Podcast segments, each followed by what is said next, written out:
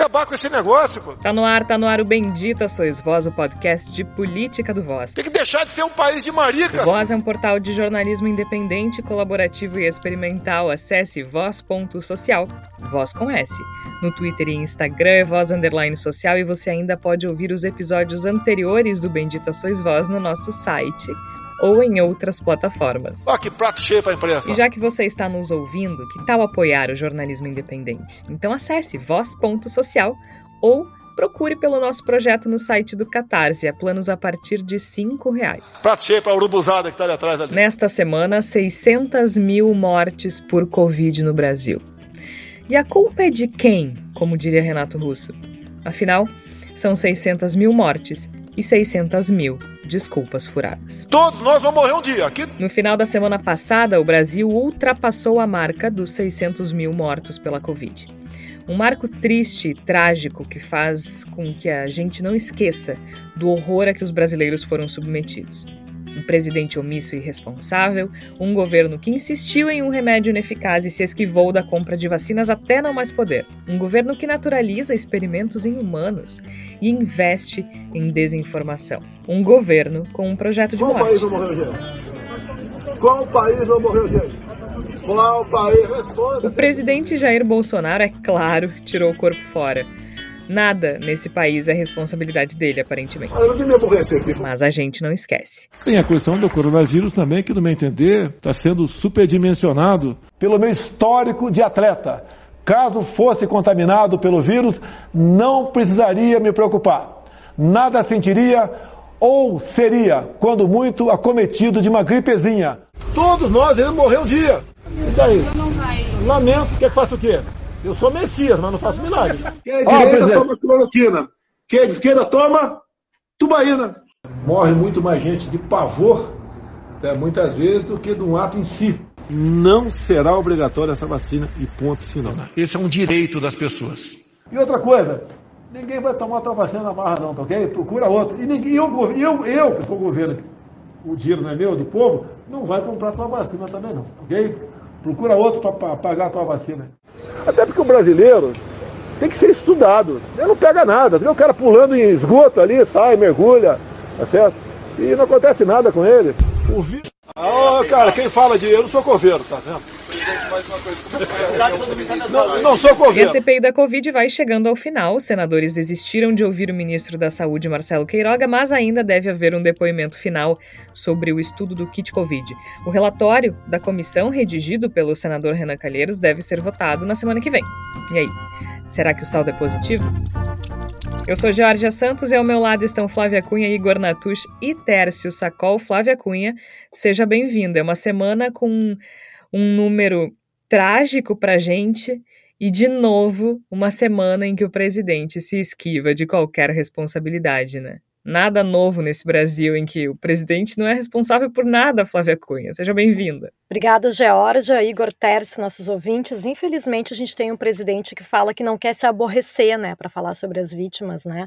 Só que a gente está bastante aborrecido com ele, não é de hoje. Tenho certeza que quem acompanha a gente aqui no Meditações Voz sabe que a gente está aborrecido com o Bolsonaro há muito tempo. A Manu é de hoje mesmo, Igor Natush. Seja bem-vindo. Muito obrigado, Jorge, Flávia, Tércio, ouvintes do Bendito Sois Vós. A gente não só não tem nada para comemorar, como tem inúmeras coisas para lamentar do governo de Jair Bolsonaro. Então, esse, esse número absolutamente desesperador de 600 mil brasileiros mortos, ele é terrível. Mas também precisamos lembrar o número diário de 400, 500 brasileiros mortos por dia, que é igualmente terrível e não pode de forma alguma ser normalizado. Eu acho que parte do nosso enfrentamento contra o horror do bolsonarismo passa também por não permitir que essas mortes que continuam acontecendo sejam normalizadas e tratadas como uma circunstância da qual nada se pode fazer. Poderíamos ter feito muita coisa, não foi feito. Ainda é possível fazer muita coisa e não está sendo feito. O crime continua acontecendo. E o Renato Russo pergunta, mas a gente sabe de quem é a culpa, né, Tércio Sacol? Seja muito bem-vindo. Obrigado, Georgia, Igor, Flávio, nossos ouvintes. E é uma marca, Georgia, 600 mil mortes, que é uma marca oficial. porque a gente sabe que a subnotificação, e não a supernotificação, como o governo quer pressupor uh, ao longo desses últimos meses no seu discurso, a subnotificação é altíssima. Então, infelizmente, muitas famílias impactadas, muitos empregos destruídos e uma realidade que, por muitas décadas, e eu espero que por centenas de anos, nós não iremos esquecer, né, Jorge? Definitivamente não, definitivamente não iremos esquecer. E eu espero, eu espero profundamente que a população brasileira inteira lembre disso, especialmente daqui um ano, né, gente? Daqui um ano. Porque daqui um ano temos eleições. Daqui um ano a gente tem a oportunidade de escolher outra pessoa para o cargo de presidente da República. A gente está gravando hoje na quarta-feira, dia 13 de outubro de 2021. Então a gente está, né, praticamente um ano mesmo uh, das eleições de 2022 e a gente tem a oportunidade de escolher outra pessoa. Outra pessoa que não seja Jair Bolsonaro. Outra pessoa que não seja, espero, que não seja omissa, que não seja irresponsável. A gente, a gente sabe que ninguém é perfeito, né? A gente sabe disso. A gente não imagina que o próximo presidente ou presidenta não cometa erros. Ninguém espera isso. A gente espera que não sejam os mesmos erros. Isso a gente espera. E a gente espera principalmente que não sejam os mesmos erros de Jair Bolsonaro. A gente espera que não seja alguém autoritário, alguém omisso, irresponsável, ignorante, obtuso, porque vamos combinar, hein, gente? Que combo, Igor Natush, que combo! A gente vive a pior crise sanitária dos últimos 100 anos, uma crise que se tornou humanitária. A gente assistiu a 600 mil brasileiros morrerem em função do novo coronavírus. 600 mil famílias afetadas pela Covid-19. Como o Tércio bem lembrou, esse número é provavelmente muito maior. Se a gente pensar na quantidade de pessoas que é afetada com a morte de uma, a gente está falando, a gente tá falando de milhões de brasileiros sofrendo. É claro que o vírus não é culpa de um governo, mas a forma como se lida com uma pandemia é. A forma como se escolhe lidar com o combate, a forma como se escolhe lidar com um vírus é responsabilidade de um governo. E eu acho que esse governo conseguiu fazer todas as piores escolhas possíveis, porque a gente viu ao longo dos últimos quase dois anos, né, ao longo do último ano e meio, um governo que se omitiu, porque começou dizendo que não era nada, começou dizendo que era uma gripezinha, começou dizendo que não era para se preocupar. Depois, começou investindo contra o uso de máscaras e continua fazendo isso. Insistindo num remédio comprovadamente ineficaz, que inclusive pode ter causado a morte de pessoas, se esquivando da compra de vacinas até não mais poder, e ainda naturalizando experimento com seres humanos e fazendo negócios escusos para compra de vacinas, no mínimo suspeitas, e insistindo num tratamento precoce mentiroso para que a economia pudesse voltar como se existisse economia sem gente, como se existisse economia sem gente viva. Olha o combo da desgraça que a eleição de 2018 trouxe para nosso país, Igor Natucci. É, eu acho que o, o Tércio pode falar um pouco melhor a respeito desse aspecto específico que eu vou mencionar, mas quando a gente faz um governo de morte, é possível imaginar uma economia sem gente, até no sentido de que se pensa economia como, o, como se o Brasil fosse uma grande quitanda, um, um grande espaço para extrair recursos e mandar para fora. E me parece que boa parte do que se pensa economicamente a partir da cabeça doentia de Paulo Guedes e das pessoas que o cercam é que o Brasil realmente só existe para mandar coisa para fora. O Brasil só existe para agradar o mercado financeiro e para exportação. O Brasil é um produto de exportação, então as pessoas que estão dentro do Brasil, que passem fome, que passem necessidade, que se virem, que morem na rua, não são problemas que interessam e que causam peso ao coração de qualquer pessoa que está no governo federal. Quando eu ouço tu falando, Georgia, e presta atenção nessa, nessa lista triste, né, lamentável de omissões do governo federal e que a gente tem mesmo que repetir incansavelmente para que nunca seja esquecida, para que nunca passe em branco na nossa mente, na mente de todos e todas as pessoas que nos escutam, aí eu fico pensando a respeito da nossa mobilização antes do primeiro e do segundo turno das eleições de 2018, de como a gente se mobilizou, tentando, em vão, infelizmente, convencer as pessoas do mal que seria o governo de Jair Bolsonaro. E nós estávamos certos, mas ao mesmo tempo nós não estávamos na medida correta, porque eu não sei vocês, mas eu não imaginava que o governo de Jair Bolsonaro fosse ser tão ruim. Eu imaginava um governo terrível, mas Jair Bolsonaro conseguiu, infelizmente, superar em muito as minhas expectativas. É óbvio. E olha que a gente imaginava um troço horrendo. Exatamente, nós imaginávamos coisas né? horrorosas. Mas Jair Bolsonaro e sua gangue conseguiram fazer com que seja muito pior do que se imaginava. É óbvio que não dá para pensar que Jair Bolsonaro inventou a pandemia no Brasil. Isso é uma é um contra-argumento pobre, infantil, que a gente nem tem que perder muito tempo debatendo. Mas é o governante, é o nosso líder, é a pessoa que deveria estar nos liderando no meio dessa tempestade. Ah, eu lamento muito que a tempestade tenha sido terrível, mas esperávamos que alguém estivesse nos guiando para fora da tempestade. Jair Bolsonaro estava fazendo o contrário. Ele estava nos jogando para o meio do inferno, para o meio do incêndio, para o meio do furacão.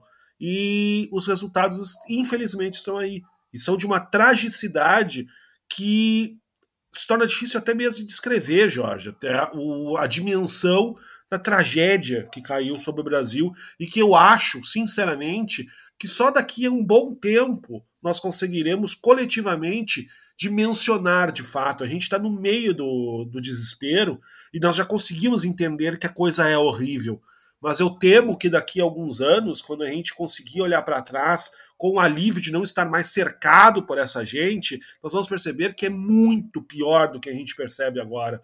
Que a gente ainda mal começou a compreender a dimensão da desgraça que nos cerca. E isso tem que estar no nosso coração, tem que estar na nossa mente durante as eleições que vão se aproximando e que acontecerão daqui a um ano porque nós vamos ter que lutar dez vezes mais do que lutamos há quatro anos, há três anos, melhor dizendo, para que Bolsonaro seja não apenas não eleito, eu acredito que ele não vai ser eleito, que não há condições de eleição para Jair Bolsonaro, mesmo agora e no futuro, mas é para a gente garantir que ele e sua corja, que a sua cambada sejam sejam extirpados, sejam completamente desfenestrados do governo, para que a partir daí a gente possa começar a fazer a outra etapa, que é punir toda essa gente. Agora, sem querer evocar aquela aquela famosa lei, a, a, lei de, de, de, Godwin, né, que fala sobre analogias nazistas com tudo, é, é, medida que uma discussão online vai se transcorrendo, é, sempre surge uma comparação envolvendo o, uh, nazistas. Mas é que é, é enviar, é, é, inevitável, Georgia, Flávio e Igor,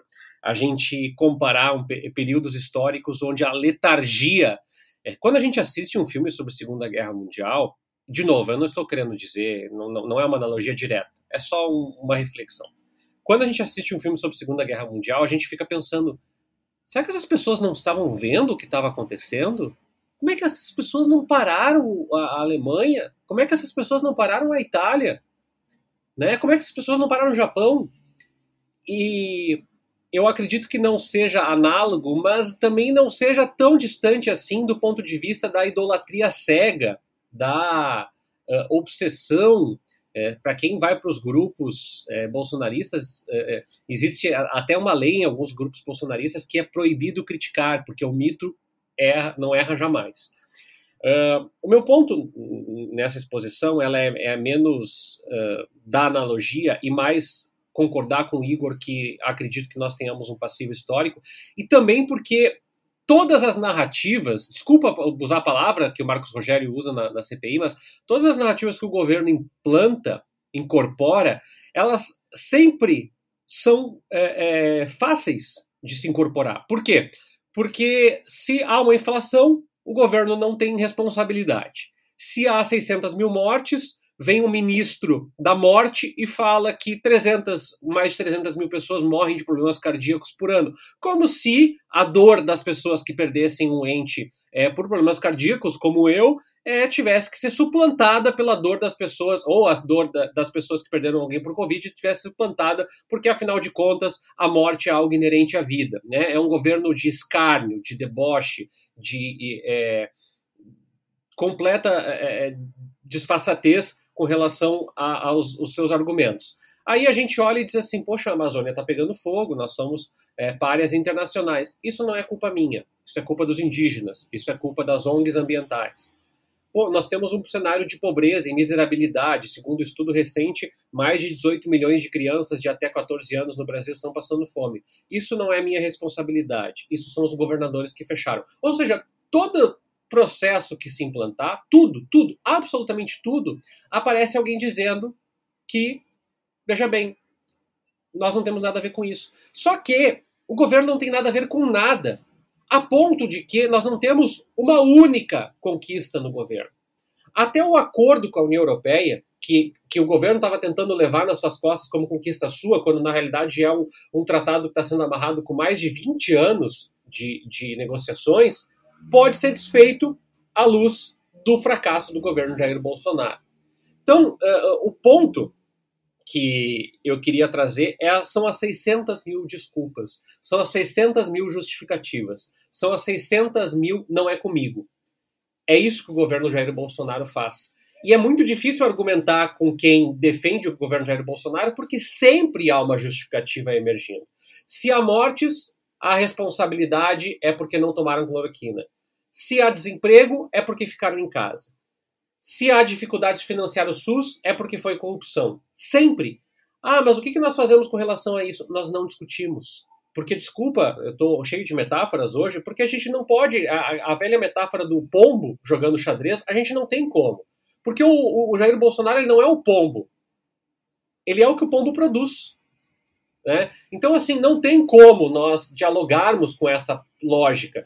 Eu encerro essa minha primeira fala, essa primeira exposição, com um contraponto ao Joel Pinheiro, que fala na Folha de São Paulo, ele é do Conselho Editorial da Folha de São Paulo, e ele é um economista que eu sigo e acompanho nas redes sociais, a, a despeito de ser completamente oposto às minhas é, ideias, é, que ele entende que bom, a Folha de São Paulo deveria parar de usar a palavra mentir, porque ela deixa de dialogar com parte da população quando faz isso, ainda que é, é, possamos é, fazer um, um, uma discussão sobre isso. Eu já acho que faz pouco, eu já acho que diz pouco, porque mentira é mentira.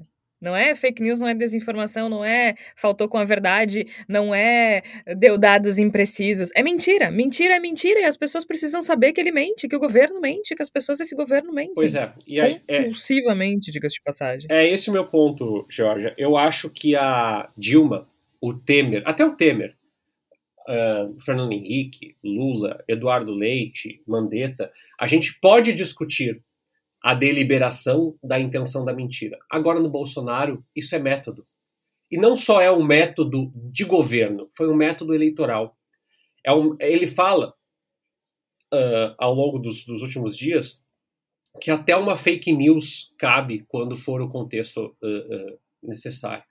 Então, é, em contraponto ao Joel Pinheiro, que provavelmente não vai ouvir o que eu estou falando agora, mas o meu ponto é porque reverbera esse argumento entre muitas pessoas, é não existe, é, é uma outra categoria de discurso, é uma outra categoria.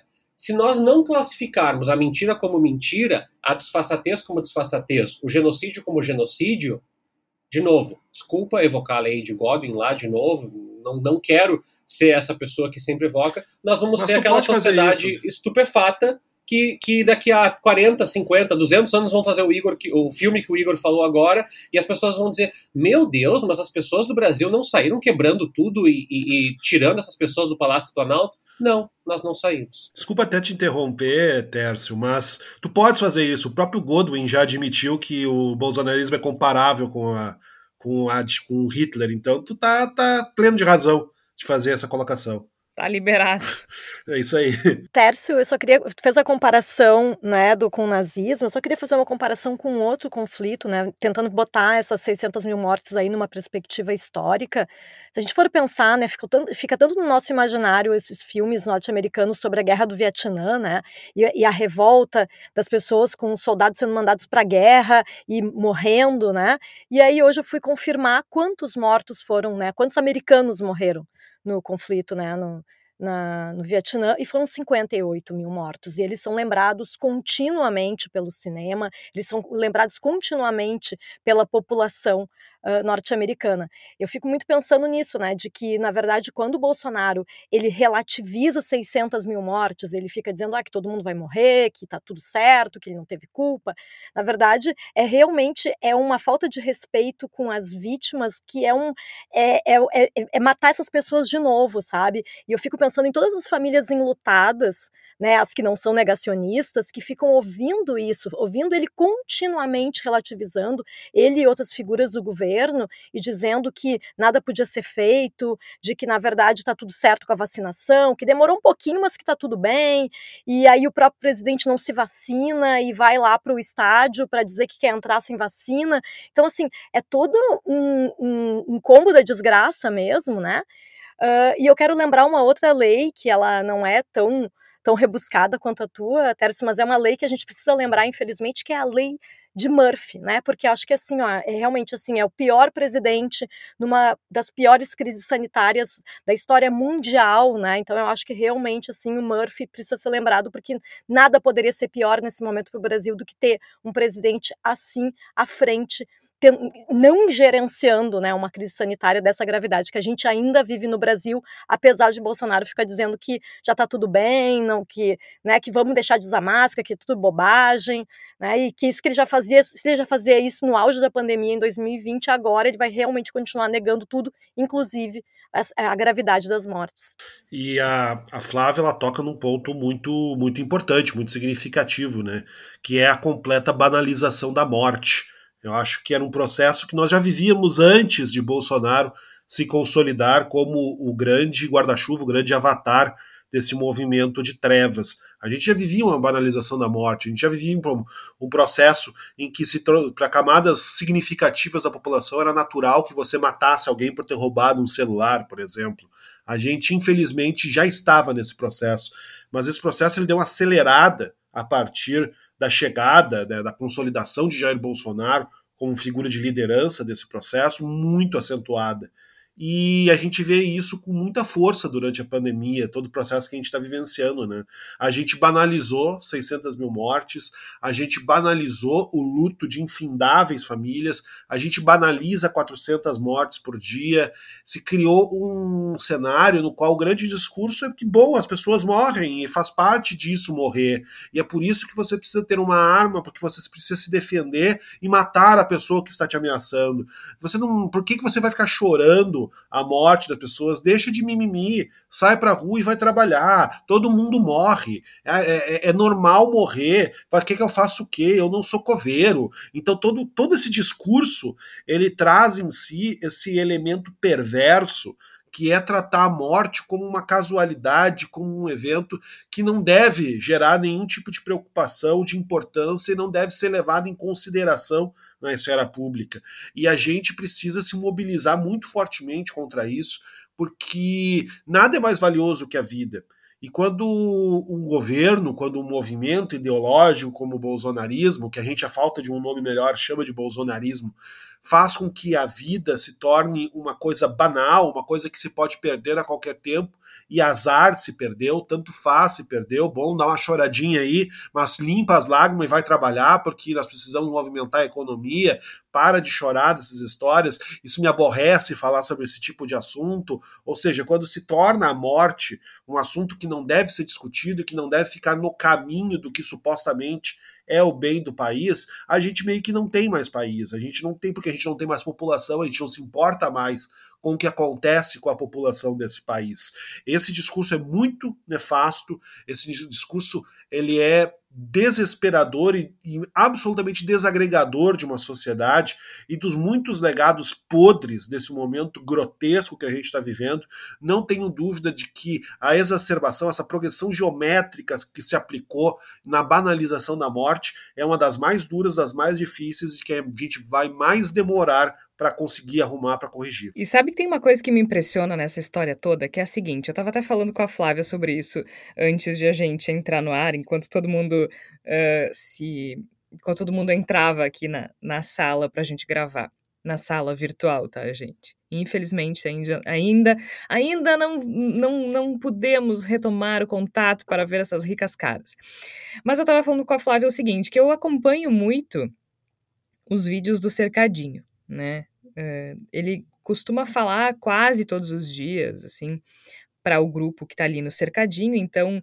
Uh, além das pessoas que estão ali para ver o presidente da República e que sempre gravam, sempre tem alguém, né, alguma algum canal alternativo uh, vinculado ao presidente Bolsonaro, enfim, que, que endosse, apoia o governo Bolsonaro, que grava o que ele disse. E é muito, muito, muito, muito comum ele falar o quanto ele tá cansado, o quanto ele precisa de férias, o quanto é difícil ser presidente, o quanto ele não sabia que era difícil ser presidente. E um deles, eu não sei se foi na semana passada ou uns 10 dias atrás, mas não faz muito tempo. Ele desce do carro e uma e uma senhora que tá com uma criança diz assim: Ah, esse aqui quer, é, quer seguir seus passos, quer ser presidente da república, quer sentar na sua cadeira. Ele disse: Olha, não recomendo, hein? Não recomendo. Cara, se tu não, se tu não quer ser presidente, vaza. Vaza. É difícil? Vaza. Tu não gosta? Vaza. Precisa de férias? Vaza. Vai embora. Vai embora. É que. Todo mundo vai te é agradecer. Assim, né, Todo mundo vai te agradecer. Na, eu também entendo um pouco o Bolsonaro pensar dessa forma, porque, porque ele passou 30 anos sem fazer nada no, no Congresso e, e ninguém falou para ele que ele precisava fazer alguma coisa ele no é Congresso. Então ele falou: olha, eu me elegi, é só continuar, é por osmose, segue o, segue o fluxo ali, né? Uh, Agora, a gente vê, o, o Bolsonaro não tem projetos aprovados, é. o Bolsonaro não tem representatividade. É, isso é, isso é um, é um fenômeno muito interessante de colocar. Porque nós poderíamos ter eleito. Vamos lá, vamos pegar um, um, um quadro da, da, da direita, por exemplo, nós poderíamos ter eleito uma figura da direita, vamos pegar um, um senador, o Alckmin. o Alckmin, por exemplo, ou até, até um, um, conservador mais costumaz, por exemplo, que provavelmente teria uma dimensão, se não humana, porque eu acho que isso é questionável, teria uma dimensão, no mínimo, uma sugestão de: olha, é, presidente, se o senhor fizer isso, o senhor não vai passar de 25% dos votos, que são 25% de pessoas ou absolutamente ignorantes que acreditam em terra plana, em vacina magnética, em que é, o, o, há uma conspiração mundial de ter lançado o vírus só para prejudicar o seu governo. Sim, existe essa hipótese dentro dos grupos bolsonaristas. É, mas alguém que dissesse: olha, o senhor precisa fazer isso, isso, isso, para ter é, é coeficiente eleitoral. Eu, vamos lá, a gente compara muito com o Trump. O Trump não tem 25% dos votos o Trump teve mais de 40% dos votos nos Estados Unidos, somando o, o, total. Ainda que seja um sistema quase que bipartidário, com uma representatividade ínfima para os outros partidos. E, e, Jorge, eu queria reforçar de novo, desculpa, eu sei que 600 mil desculpas é, é algo que eu já falei, mas eu quero reforçar isso, porque eu acredito que se é, há um caminho possível de explorar no ano que vem, não é a tragédia humanitária porque, como o Igor falou, nós estamos anestesiados com a tragédia humanitária. Eu conheci pessoas que perderam amigos e parentes que estão anestesiados. Não, e outra, né, Tércio, é, diferente de uma guerra, a gente não tem essa imagem, né? O máximo que a gente teve lá atrás, assim, teve aquelas cenas aterrorizantes uh, do Amazonas, mas é, é, diferente, né? A gente não vê essas pessoas morrendo, a gente não vê esses corpos, a gente não vê é, essa consequência num retrato, numa foto na nossa frente, né? Então é muito difícil de, de quantificar, de, de racionalizar esse número, né? É muito difícil de enxergar e eu me recordo de uma vez, quando eu era estudante de jornalismo ainda, eu conversar com um colega de, da editoria de internacional e aquelas, aquelas, aquelas ambições, aquelas brigas, aqueles anseios eu sempre dizer o jornalismo internacional esconde as mortes no Iraque, no Afeganistão, e esse colega chegar e me dizer como que eu coloco todas as mortes no jornal? Porque eu posso colocar o Iraque, mas aí nós temos as mortes do Congo, nós temos as mortes do Oeste Asiático, e nós temos as mortes do Leste Europeu. E, e, realmente é um pouco isso. O jornalismo ele tem um enquadramento, a possibilidade de noticiar. Mas no caso do Brasil, Georgia, o fato de a gente ter naturalizado que as pessoas estejam sendo testadas com medicamentos experimentais, que não haja hospitais, que as pessoas tenham morrido é, por falta de é, oxigênio em Manaus, que nós tenhamos é, superfaturamento, sim, em algumas obras, ou seja, pessoas usando essa oportunidade para ganhar dividendos econômicos ou políticos, é uma tragédia que eu acho, e eu vou falar por mim, que a gente nem tem como dimensionar ela agora. Talvez só naquele filme que o Igor mencionou ali, que a gente vai ter daqui a algumas décadas lá, que as pessoas vão olhar e vão dizer: nossa, né? Se eu tiver um filho, um neto, vai me olhar e vai dizer assim: nossa, mas vocês eram bem estúpidos, né? Como é que vocês não reagiram a nada disso? É verdade, nós éramos bem estúpidos, porque além de é, alçar uma pessoa dessas à presidência da República, é, nós não nos insurgimos como país. Então, essas 600 mil desculpas eu acho que é um caminho para a gente mostrar que falta remédio, falta dinheiro, falta salário, falta emprego, falta oportunidade de perspectiva no Brasil, falta educação, falta investimento nas universidades, falta material para as escolas, falta saneamento básico, falta cuidados com o meio ambiente. A gente tem que traduzir isso, Georgia, e a gente tem tentado fazer isso na medida do possível com voz, que é a nossa nosso pequeno passo, para mostrar para as pessoas, porque a minha sensação é que parte das pessoas acordaram por conta do preço do feijão por conta do preço da gasolina, por conta do atraso do aluguel, por conta da possibilidade de não poder viajar para o exterior. Eu sei que é muito radical e cruel de mostrar isso, mas a sensação é que é, efetivamente nós precisamos mostrar como que esse governo materializou a decadência moral e humanitária que o Brasil atingiu em 2020 e 2021, para que, como a Georgia falou, nós não tenhamos o risco de que Bolsonaros e seus é, bolsonarismos emerjam com força em 2022. Não acredito que ele vá se eleger, mas a composição da Câmara e do Senado nesse momento é muito importante para pensarmos o futuro ah, do Brasil. Sem dúvida, mas ele também já está sangrando um pouquinho, né? Porque a gente viu agora no feriado do dia 12, ele resolveu dar uma passadinha parecida. Alguns aplaudiram, mas ele também, também tomou vaia, né? E como se não bastasse a vaia, ainda teve que ouvir letra do arcebispo de Aparecida que disse uh, que falou em pátria amada, que uma pátria amada não pode ser uma pátria armada.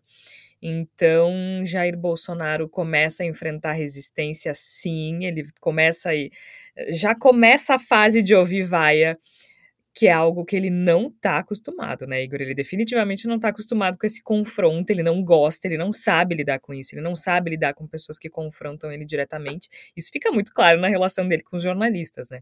Ele não consegue, ele fica completamente desequilibrado e agora está começando em eventos oficiais, já teve em Minas Gerais, no Nordeste, enfim, né?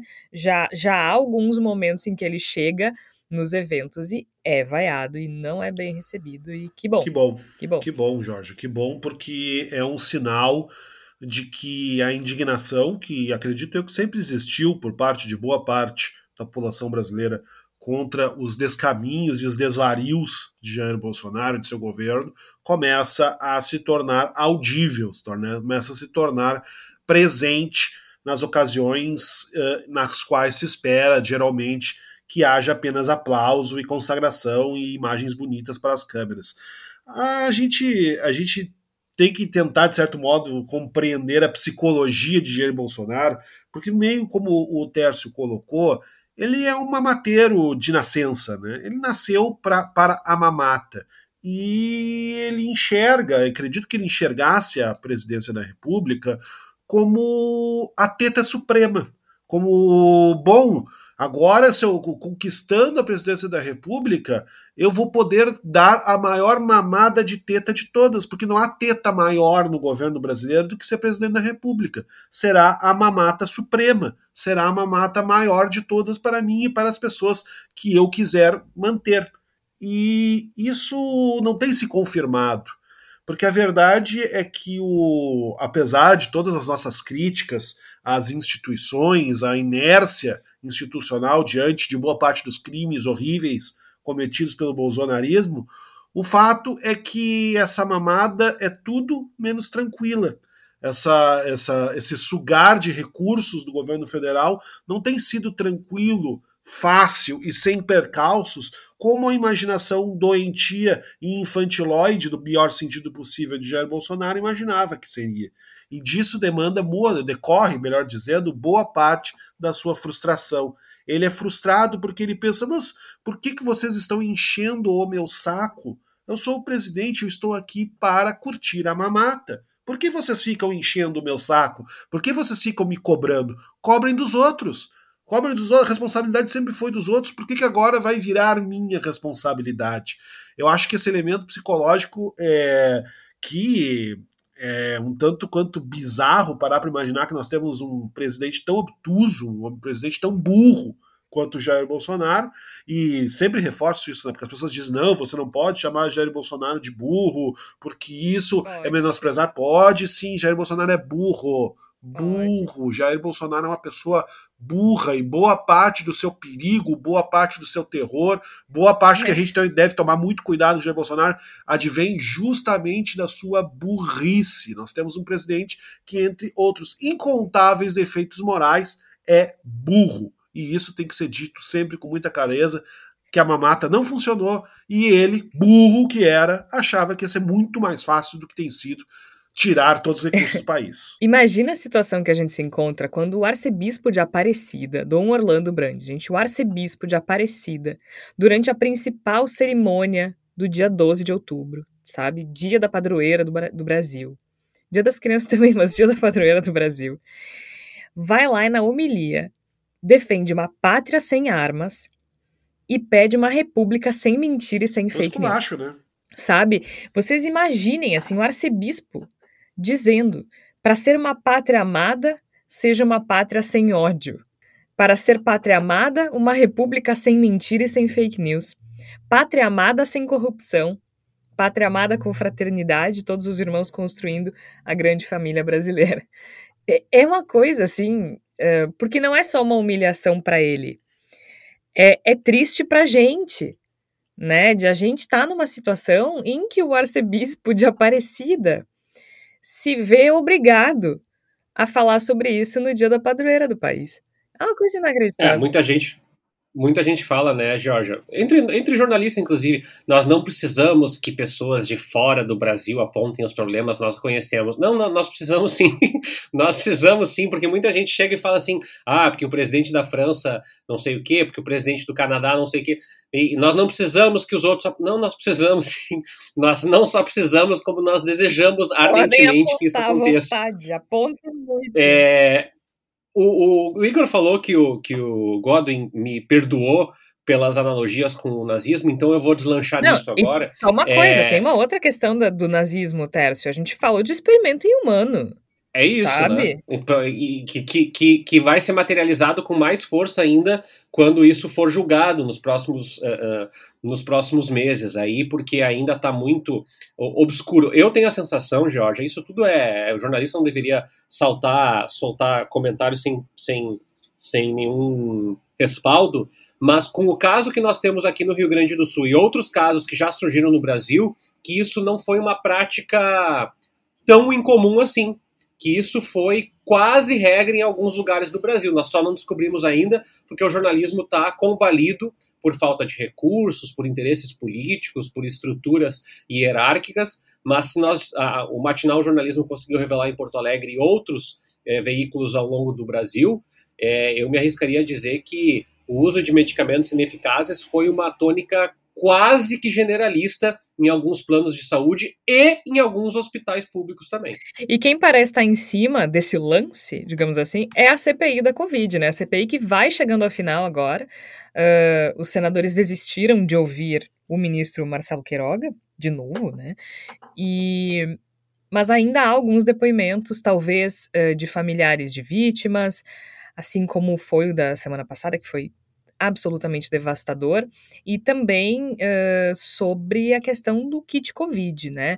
Agora, de maneira geral, Igor, me parece que a gente ainda precisa esperar o relatório do senador Renan Calheiros, que deve ser votado na próxima quarta-feira. muito pouco provável que não seja aprovado, né? Enfim, existe uma, uma maioria de oposição, né? O G7 dentro da, da CPI da Covid. Acho que o Marcos Rogério não tem força suficiente para mudar para mudar essa votação. De todo modo, mesmo que a gente ainda precise esperar o relatório do senador Renan Calheiros, a gente pode dizer que a CPI da Covid teve sim um saldo positivo no que tange as investigações e. Uh, enfim, as investigações com relação à atuação do governo no combate à pandemia, né? Muita coisa foi revelada ali, o que não foi revelado ali foi apurado ali. E, e a gente viu um, um avanço no sentido de compreender qual foi o papel qual foi a ação e a omissão do governo federal no combate à pandemia do novo coronavírus no Brasil. E há algumas uh, frentes, digamos assim, né? Porque a gente tem a questão dos escândalos das, das vacinas, tanto da Pfizer, que não foi atendida, quanto de vacinas suspeitas, da insistência de vacinas suspeitas, e ainda outra camada da propina da mediação da vacina da AstraZeneca. Temos essa questão dos planos de saúde, principalmente a questão da Prevent Senior, né? Forçando o uso de um medicamento comprovadamente ineficaz e forçando o óbito dos pacientes.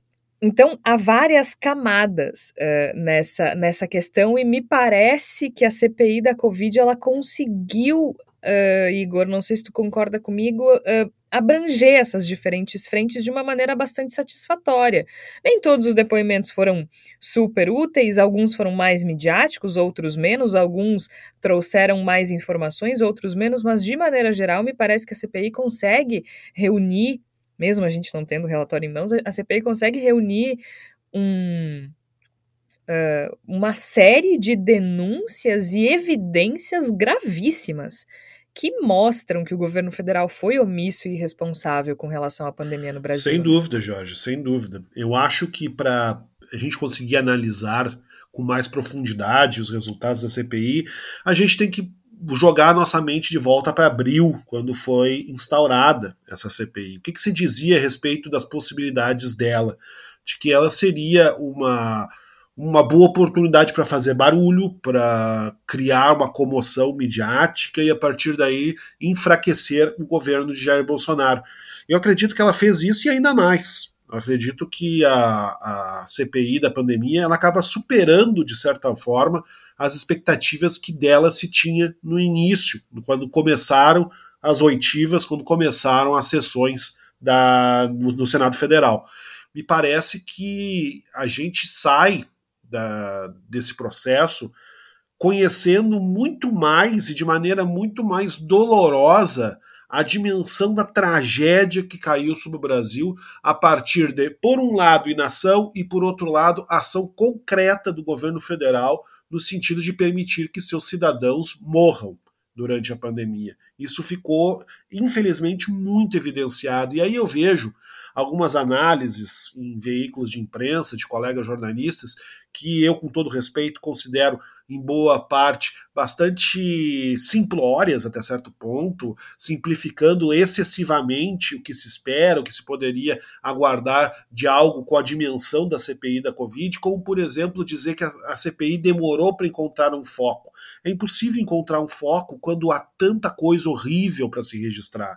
Não é, não foi por, por, culpa de Renan Calheiros, de Omar Aziz, de Randolfo Rodrigues que não se focou em uma só coisa. O problema é que tem coisa demais para tratar numa CPI como essa. Há tragédias demais que precisam entrar no escopo de um relatório. E o relatório vai acabar sendo múltiplo, porque nós temos desde recusa em comprar vacina até experimentos macabros com as vidas das pessoas.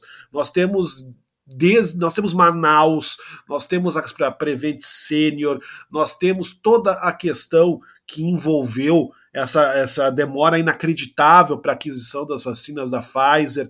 A gente tem todo o esforço que foi feito para desmerecer e para impedir que a Coronavac chegasse para a população brasileira. A gente tem coisa demais, a gente tem os desvios de verbas, a gente tem a reunião cretina. O shopping. Exato. A gente tem o shopping, a gente tem tanta coisa para tratar tanta coisa horrível que apareceu durante essa CPI, que é óbvio que não vai ter foco. Como é que vai ter foco nisso? Como é que a gente vai. Ah, vou falar apenas de um horror, os outros horrores ficam de lado. Isso não existe. Então, me parece que, que a gente ainda vai ver muitos desdobramentos da CPI da pandemia, uma CPI que foi muito assistida, muito acompanhada pelas pessoas. Pois que é. eu acho que foi muito bem sucedida, inclusive, naquilo que se propôs, de modo geral. Eu ia chegar aí, Igor. Uh, porque a gente estava falando, né, Flávia? Será que as pessoas, antes do, do episódio começar, será que as pessoas vão lembrar? Será que, uh, será que esse, esse número tão nefasto vai ter impacto sobre as pessoas? Só que eu acho que a CPI né, Flávia, cumpre um papel importante justamente nesse aspecto, porque a CPI foi televisionada, não só pela TV Senado, mas ela passou na íntegra praticamente na Globo News, e ela teve muita repercussão, não só nos, nos jornais tradicionais da TV e da mídia impressa e rádio, como também nas redes sociais, né? E eu acho que essa foi uma forma de fazer com que as pessoas se aproximassem uh, uh, dessa informação, né? Fazer com que as pessoas tivessem acesso à informação e todas essas denúncias, né, Flávia, sobre, sobre a ação e a omissão do governo federal, nem que fosse num, num sentido inicial de torcida uh, para A ou B, mas eu acho que as pessoas, a CPI teve um papel importante de levar essa informação às pessoas, que se talvez fosse divulgada numa Folha de São Paulo somente, né, ou só em um canal específico, enfim, se não tivesse essa, esse envolvimento dos senadores e dos depoentes e de tudo mais, e das redes sociais, talvez não tivesse chegado a tanta gente, né.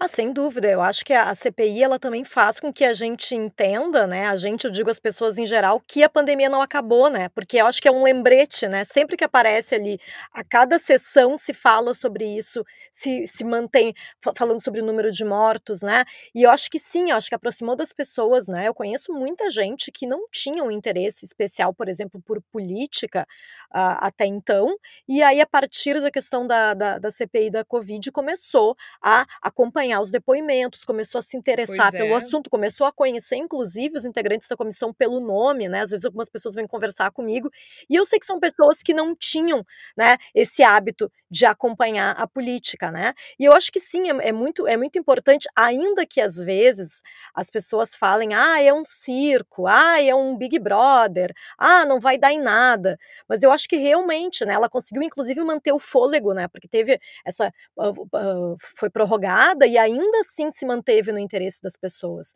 Né? E eu acho que isso é muito importante realmente para isso, para as pessoas lembrarem, porque afinal de contas ainda temos um ano para lembrar as pessoas né, de todos esses horrores e que mesmo que muita gente relativize ou que esteja anestesiado, como a gente comentou aqui, que também né, faz parte do processo de luto né, coletivo que a gente está vivendo. É muito duro tudo isso, né? Então eu acho que a gente automaticamente, às vezes, tem momentos que não pensa sobre os horrores que a gente está vivendo e tudo mais, mas eu ainda acho que a CPI tem essa função, né? Mas eu realmente espero que os desdobramentos dela façam com que Jair Bolsonaro seja punido. Assim espero. Assim esperamos todos, não é mesmo? Assim esperamos todos. Agora, eu não sei vocês, mas eu não vou ter, não vou sentir saudade da ladainha de Luiz Carlos Reis e muito menos das narrativas de Marcos Rogério, Tércio Sacol. Pois é, Gê, só aquele comentário que eu estava falando lá da lei de Godwin que eu acabei me perdendo e não terminei. É, o tribunal lá de Nuremberg depois fez o, o, o julgamento das pessoas que participaram, né? Não é só o líder. E eu queria lembrar, eu não estou é, pregando uma execução pública, mas ao mesmo tempo estou. É, é, essas, essa, essas pessoas aí, essas pessoas aí precisam ser lembradas para sempre. Não adianta Bolsonaro não se eleger a nem cargo de síndico de prédio daqui a 10 anos e ter Marcos Rogério, Luiz Carlos Reis e propagando suas bobagens é, a esmo como se não tivesse nenhum efeito. Então, lembrem-se do seu amiguinho, da sua tia que compartilhou notícias. Eu não estou dizendo que tem que botar fogo na casa da tia, mas que essas pessoas precisam ser responsabilizadas e lembradas pelo que elas fizeram, compartilharam, disseram e agiram, porque elas também têm assinatura na morte, no desemprego, na destruição e nos incêndios que o Brasil tem passado, tanto os metafóricos quanto os reais. É, e a eleição do próximo ano não é só para o Bolsonaro, é para lembrar também dessas pessoas. Alô, você que vive no Rio Grande do Sul, atenção, atenção, haverá um candidato ao governo do estado participante da CPI da Covid, obcecado com rancho queimado, com DJ Raul e com a atriz pornô. Não é mesmo, Igor Natucho? Não sei você, mas eu estou atenta e orando. Com, cer com certeza. E completando o que disse o, o Tércio, não precisa humilhar publicamente o amiguinho, mas como diz o meme, mas se quiser pode. Se quiser pode. A gente vai chegando ao final, chegando agora no momento da palavra da salvação. A palavra da salvação que é aquele aquele momento do Bendita Sois Vós em que a gente recomenda algum material que seja complementar ao tema do programa ou que seja útil de alguma forma para quem está acompanhando o podcast. Nesta semana, Flávia Cunha, o que é que tu tens para gente? A gente falou muito de nazismo nesse episódio. Eu espero que tu esteja pensando o mesmo que eu, Flávia Cunha. Será que estou, Georgia? Bom, a gente, né, aqui no Voz, a gente tem o, podcast que é mensal, que é o todo, todo dia 8, sobre trajetórias femininas. E o episódio mais recente fala sobre Aracide Carvalho Guimarães Rosa, que foi uma mulher que lutou bravamente contra o nazismo da maneira que ela podia, né, protegendo os judeus, e é uma história de vida riquíssima, belíssima, e a gente conseguiu, né, conseguiu resgatar essa história de uma maneira diferente, que é a que a gente costuma fazer no Todo Dia 8, né, Georgia? Exatamente, é uma história intensa, uma história muito interessante. A Araci Guimarães Rosa, que como o nome diz, é a Ara, a quem foi dedicado o Grande Sertão Veredas, de João Guimarães Rosa, mas a Ara chamava ele de Joãozinho. Então é uma história de amor, mas também é uma história de luta, é uma história de resistência, ela que ajudou centenas de judeus a fugirem da Alemanha para o Brasil numa situação muito parecida com a da lista de Schindler. Ela não ganhou filme do Spielberg, mas a gente está aqui para lembrar da história de Araci, a justa que adorava batom vermelho. Mas a Flávia tem outra dica também, né, Flávia? Eu tenho uma dica de livro que fala sobre luto, já que a gente falou aqui, né? É um assunto sempre delicado, né? E o livro que eu vou indicar aqui, o nome é Desumanização, do Walter Ugumãe. E é um livro muito profundo falando sobre a questão de perdas pela perspectiva infantil. Eu acho que é importante sempre a gente pensar sobre isso e a gente tentar não se desumanizar. A gente precisa lamentar sim essas mortes, a gente precisa seguir em frente, claro, a gente precisa seguir em frente para lutar justamente contra quem foi o responsável direto por tudo isso. Mas a gente também precisa ter, se dar o direito de sofrer pelas perdas e também refletir sobre o luto coletivo que a gente vive. Muito bem. Igor Natush, qual é a tua sugestão para gente? Duas, duas figuras muito importantes da música brasileira fizeram aniversário no último dia 11 de outubro, né? tiveram datas comemorativas, melhor dizendo. Né? A gente marcou os 25 anos do falecimento de Renato Russo, no dia 11 de outubro, e também tivemos a comemoração, aí sim, uma celebração aos 85 anos de vida de Tom Zé. São duas figuras que, com diferentes poéticas, que com diferentes uh, camadas de mensagem, diferentes públicos, falam muito e de maneira muito importante sobre o Brasil que a gente vive, sobre o Brasil que existe, o Brasil que o bolsonarismo odeia e que, portanto, nós temos que lutar para que continue existindo. Então, eu deixaria como sugestão para o ouvinte e a ouvinte que no decorrer dessa semana tirasse um tempinho para escutar Tom Zé, para escutar Renato Russo, escutar Legião Urbana e vivenciar um pouco da mensagem tão importante que essas duas figuras nos deixam e que falam de maneira tão profunda a respeito do Brasil que foi, que é e que precisa ser. Seria a minha dica para essa semana. Muito bem, a gente começou o episódio perguntando de quem é a culpa, né? A culpa é de quem? Que é uma referência a uma canção da Legião Urbana. E agora eu termina o episódio fazendo uma referência a uma canção do Tom Zé que se chama Democracia, que ele diz que democracia que escorrega na regra não se pendura. Então, maravilhosa essa tua sugestão, Igor. Tércio Sacol, qual é a tua sugestão pra gente? A minha é um pouco mais pesada, é um é um, na realidade é uma série documental no Netflix, tem filme sobre isso também, chama Colônia Dignidade, é uma seita nazista no Chile.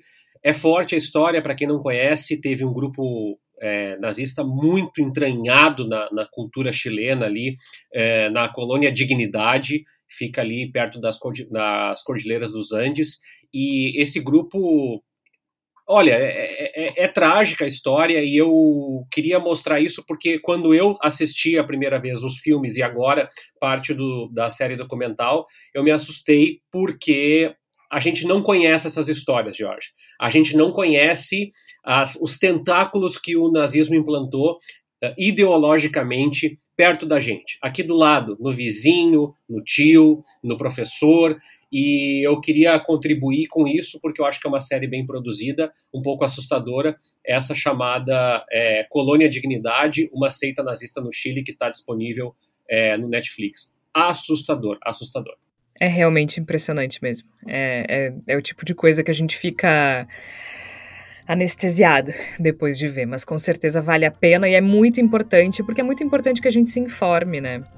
A gente vive, a gente já vive numa bolha grande o suficiente. Uh, a gente precisa estourá-la de vez em quando. A gente precisa olhar para fora, a gente precisa olhar para os lados para entender que as coisas nem sempre são o que parece. Este foi o Bendita Sois Voz desta semana. Eu sou Georgia Santos, participaram a Flávia Cunha, o Igor Natucci e o Tércio Sacol. A gente volta na próxima quarta-feira, lembrando que o Bendita Sois Voz é publicado sempre às quartas, às 5 horas da tarde. A gente volta na próxima semana. Até lá!